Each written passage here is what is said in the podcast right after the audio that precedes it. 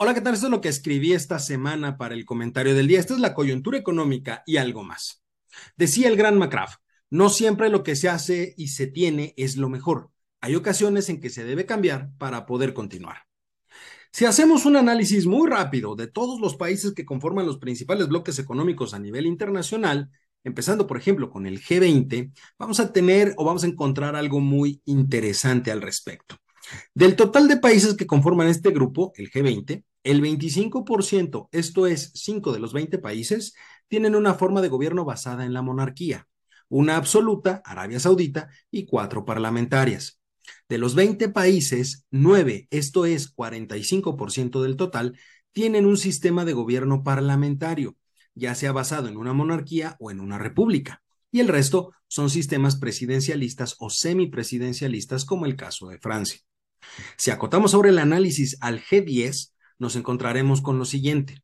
Del total de países que componen este grupo, el 55% son monarquías y el 82% tienen un sistema de gobierno parlamentario. Por su parte, en el G7, el 43% son monarquías y el 71% tiene un sistema de gobierno parlamentario.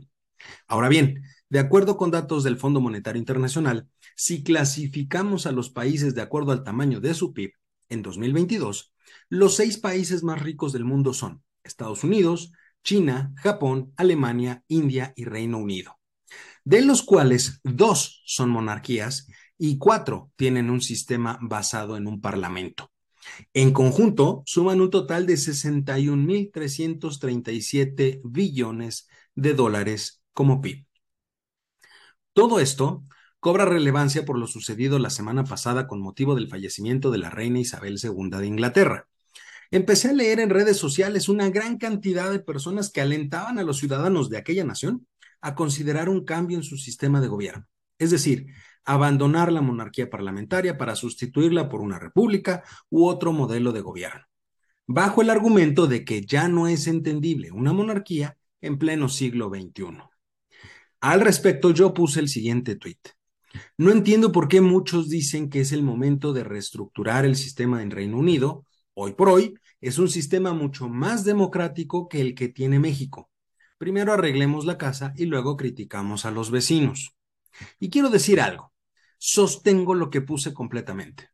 En el caso de todos aquellos connacionales que insisten en que Reino Unido debe cambiar a un sistema de gobierno que sea una república, o que piensen que la república es la única y mejor forma de gobierno, les recuerdo la situación por la que estamos pasando en comparación al Reino Unido. A ver, al monarca, en este caso a la difunta reina Isabel II, se le consideraba un símbolo de unidad y al monarca actual aún se le considera un símbolo de unidad. Y lo ha sido durante más de un siglo.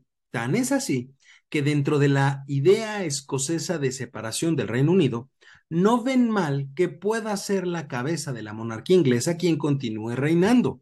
El problema es con Londres, no con la monarquía. Y si esa idea eh, de mantener al monarca inglés suena rara, pues también hay que entender que es resultado del buen trabajo que como jefe de Estado realizó la reina Isabel II. Mientras tanto, en nuestro país, el jefe de Estado se ha dedicado durante lo que va de su mandato a polarizar y denostar a los propios connacionales. Y de la representación del país, ni qué decir, brilla por su ausencia a nivel internacional. Durante su reinado, la monarca inglesa demostró imparcialidad en temas políticos y aseguró que su gobierno fuese de respeto a las decisiones de todas y cada una de las personas del país europeo. Para muestra, basta observar situaciones como el Brexit, la separación de Antigua y Barbuda o la negativa a la integración total con el continente europeo. Nunca formaron parte de la Unión Monetaria Europea. Eventos donde la monarca dio una gran lección de imparcialidad y apoyo total a lo dispuesto por la población. Mientras tanto, en nuestro país, el hijo predilecto de Macuspana no duda en condenar a quien no hace o piensa como él, ni repara en posicionarse en temas en los que no está de acuerdo, ejerciendo una presión directa a los involucrados y además violando de esa forma la ley y el derecho de cada una de las personas para expresar lo que piensa.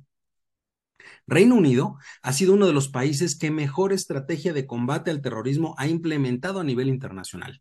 Producto, desgraciadamente, de actos que le han costado la vida a muchos de sus ciudadanos, por supuesto, pero en el caso de nuestro país, tenemos los ya famosos abrazos y no balazos, que al momento ya nos han costado 3.000 muertes en promedio al mes.